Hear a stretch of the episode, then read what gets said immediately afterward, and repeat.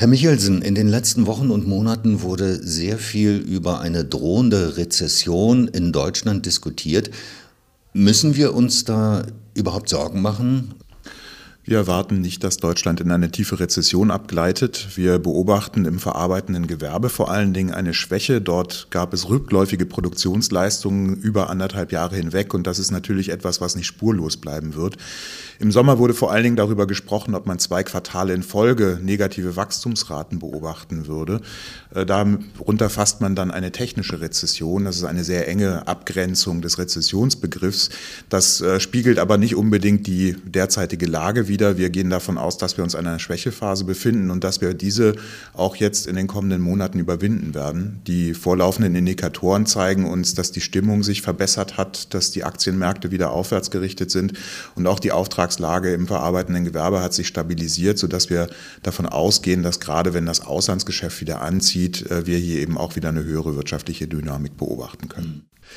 Was sind die wesentlichen Stützen der deutschen Konjunktur?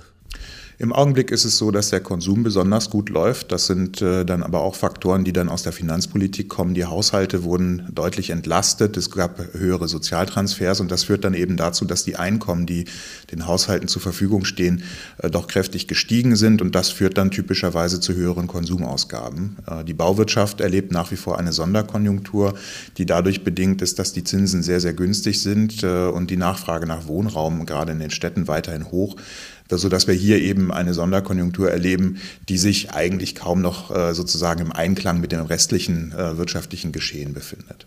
Sie haben vorhin schon die weltwirtschaftlichen Risiken angesprochen. Nun ist es ja so, dass die internationalen Handelskonflikte nach wie vor bestehen und auch über den Brexit alles andere als Klarheit herrscht. Müssen wir uns da auf eine längere Periode der Unsicherheit einstellen oder hat man das sozusagen mittlerweile alles eingepreist und sich an diese Form der Unsicherheit bereits gewöhnt? Ja, vieles von dem, was an Unsicherheit ins Wirtschaftssystem gegangen ist, wurde bereits eingepreist. Die Unternehmen disponieren insgesamt zurückhaltender, was die Anschaffung von neuen Maschinen und Anlagen betrifft.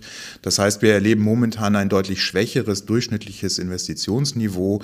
Äh, das macht sich hierzulande bemerkbar. Dass sich die Unsicherheit aber nochmal deutlich erhöht, das sehen wir im aktuellen Rand nicht. Denn gerade äh, der Brexit, äh, da gibt es jetzt Entwicklungen in Großbritannien, wo man einfach abwarten muss, was dabei rauskommt. Ähm, die Optionen sind relativ klar auf dem Tisch und jetzt geht es um die Frage, wie gestaltet man das letztlich. Ähm, ich denke, da kann man jetzt in den kommenden Monaten erwarten, dass da Lösungen gefunden werden. Äh, die Konflikte zwischen China und den USA haben sich in den letzten Monaten auch eher entspannt, als dass sie sich verschärft hätten. Äh, dort kann man auch die Hoffnung haben, dass da Vernunft einkehrt. Jetzt kam ein neues Feld hinzu. Äh, plötzlich wurde die Europäische Union ins Fadenkreuz der US-Handelspolitik genommen und das ist natürlich etwas, was man schwerer abschätzen kann. Gleichwohl auch hier besteht die Hoffnung, dass man sich da irgendwo äh, die Erfahrung der letzten zwei, drei Jahre zu Rate nimmt und schaut, dass man diesen äh, Konflikt nicht eskalieren lässt. Wie ist es denn um die Investitionen in Deutschland bestellt, auch vor dem Hintergrund, dass jetzt wieder über diese berühmte schwarze Null diskutiert wird? Da reden wir ja vor allen Dingen über die öffentlichen Investitionen, die in den vergangenen Jahren ja deutlich gelitten haben. Gerade im Bereich der Kommunen wurde viel zu wenig Geld in die Hand genommen, um da die Infrastrukturen standzuhalten. Jetzt gab es einen Kurswechsel. Die, der Bundeshaushalt sieht durchaus einen kräftigen Aufwuchs auch bei den investiven Mitteln vor. Dieser endet aber im Jahr 2021 und ab da werden die Mittel sozusagen konstant gehalten. Das hat damit zu tun, dass man einen ausgeglichenen Haushalt vorlegen möchte und diese schwarze Null am Ende auch im, im Haushalt abgebildet sehen möchte. Und das ist eine Politik, die in dieser Situation vielleicht nicht besonders clever ist, denn wir erleben momentan ein äußerst günstiges Zinsumfeld. Der Staat kann sich sehr, sehr gut finanzieren und äh, haben gleichzeitig einen hohen Modernisierungsbedarf in der Volkswirtschaft. Und in dieser Situation Situation wäre es eigentlich ähm, ja, haushaltspolitisch, aber auch betriebswirtschaftlich sehr günstig, wenn man äh, sich verschulden würde und eben zusätzlich in die Infrastruktur des Landes investierte. Äh, dass man sich davon äh, lossagt, weil man diese schwarze Null halten möchte, ist an der Stelle keine besonders kluge Wirtschaftspolitik.